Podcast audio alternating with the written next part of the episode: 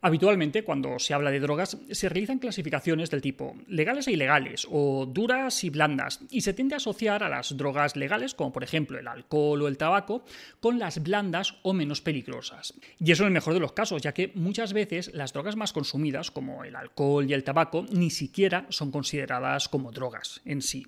De hecho, es frecuente leer o escuchar en los medios de comunicación expresiones como el alcohol y las drogas, como si el alcohol no fuera una droga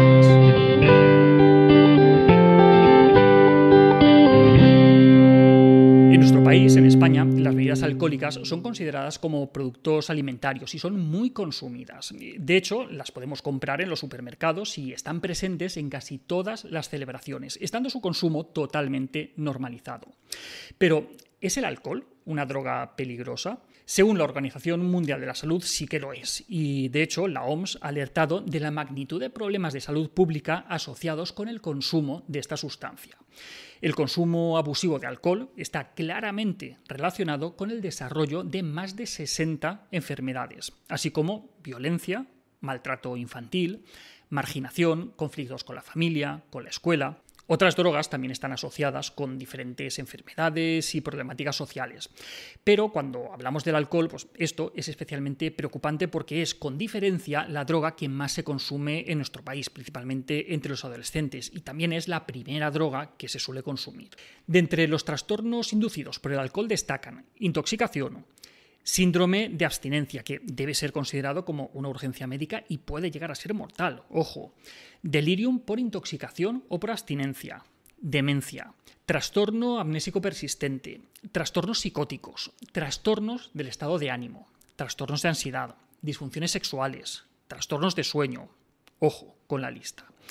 Además, eh, el consumo de alcohol está relacionado con Además, el consumo de alcohol está relacionado con diversas enfermedades médicas, por ejemplo, cirrosis hepática, enfermedades cardíacas, ataques al corazón, cardiopatías, etc. Síndrome alcohólico fetal, arteriosclerosis, úlceras sangrantes y perforantes, eh, cáncer de esófago, cirrosis hepática, muerte súbita y un largo etcétera.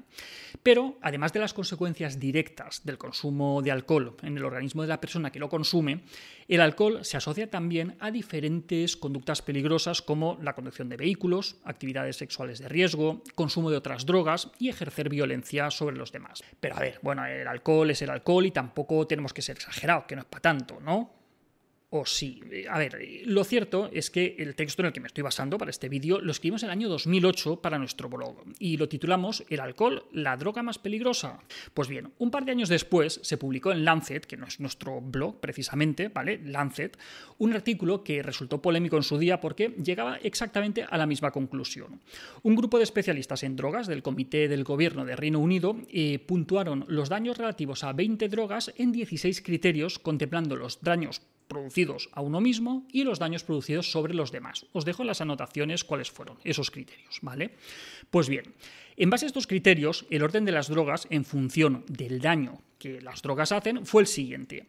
En primer lugar, ¿adivináis qué droga estaba? Pues efectivamente el alcohol, con una puntuación general de 72 sobre 100. Después del alcohol estaba situada la heroína, con una puntuación de 55 sobre 100, y el crack, con una puntuación de 54 sobre 100. Es destacable que de las 20 drogas analizadas, solamente 8 obtuvieron 20 puntos o más y que el alcohol fue con diferencia la más dañina para los demás. Pero bueno, me, podéis decir que eso eran datos de Reino Unido, que es solo la opinión de unos expertos, que sí, vale, bien, es verdad. Pero no es solo que lo digan la OMS y el Reino Unido.